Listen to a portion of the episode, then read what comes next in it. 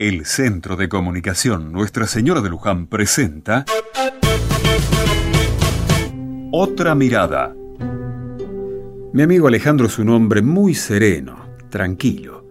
Cuando me encuentro con él es como si una paz llenara mi alma. Un día le pregunté, ¿cómo era que tenía tanta paz? Y le conté lo que te dije recién. Se rió, no como una burla, sino como lleno de sorpresa y hasta de alegría. Me dijo que no tenía ningún secreto, que no sabía muy bien por qué, pero que siempre se sentía así.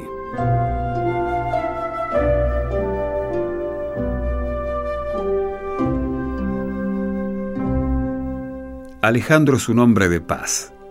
Y esa paz viene de algún lado. Al menos, eso es lo que yo creo. Entonces me puse a observarlo un poquito. Alejandro sabe vivir. Disfruta su tiempo con su familia. Sabe que tiene que trabajar y descansar. Que tiene que darse también algún tiempo para sus cosas.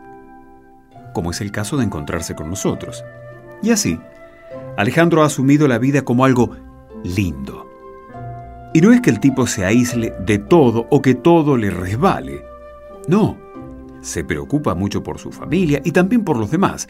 Colabora mucho con las necesidades del colegio y todo lo hace con paz. ¿Ves?